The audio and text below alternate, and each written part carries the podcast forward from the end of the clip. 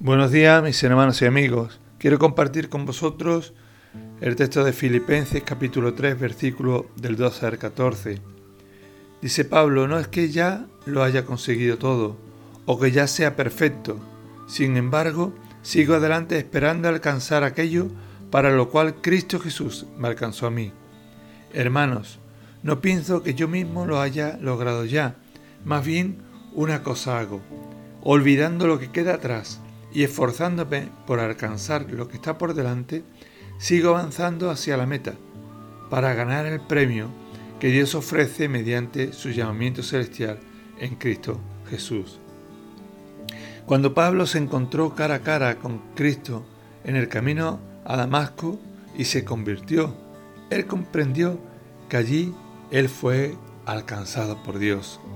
Él reconoció que aquel día tan inolvidable de su contacto personal con el Señor, el amor de Dios en la persona de Cristo lo había atrapado, lo había apresado, lo había alcanzado. ¿Recuerdas tú el día que recibiste al Señor en tu corazón como tu Salvador? Ahora dice Pablo, sigo avanzando con perseverancia y empeño hacia la meta, a ver si alcanzo aquello para lo cual fui alcanzado. Cuando Dios nos alcanza y nos acerca a Él, nos va moldeando, va trabajando en nuestras vidas, en nuestro carácter, en nuestro interior, a la medida de aquello para lo cual Él desea usarnos. A veces vemos claramente el objetivo, la meta que Dios tiene para nosotros, y eso nos alienta a proseguir y a alcanzar aquello para lo cual fuimos alcanzados.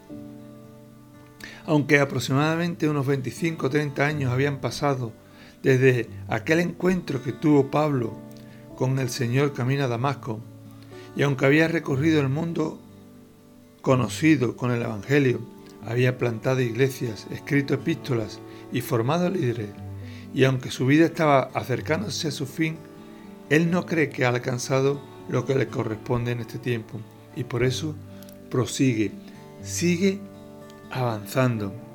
En el transcurrir de nuestra vida cristiana, hermano y amigo, habrá victorias, habrá fracasos, habrá alegrías y también habrá tristezas.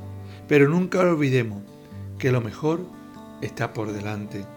Hemos de proseguir puestos los ojos en Jesús y seguir avanzando.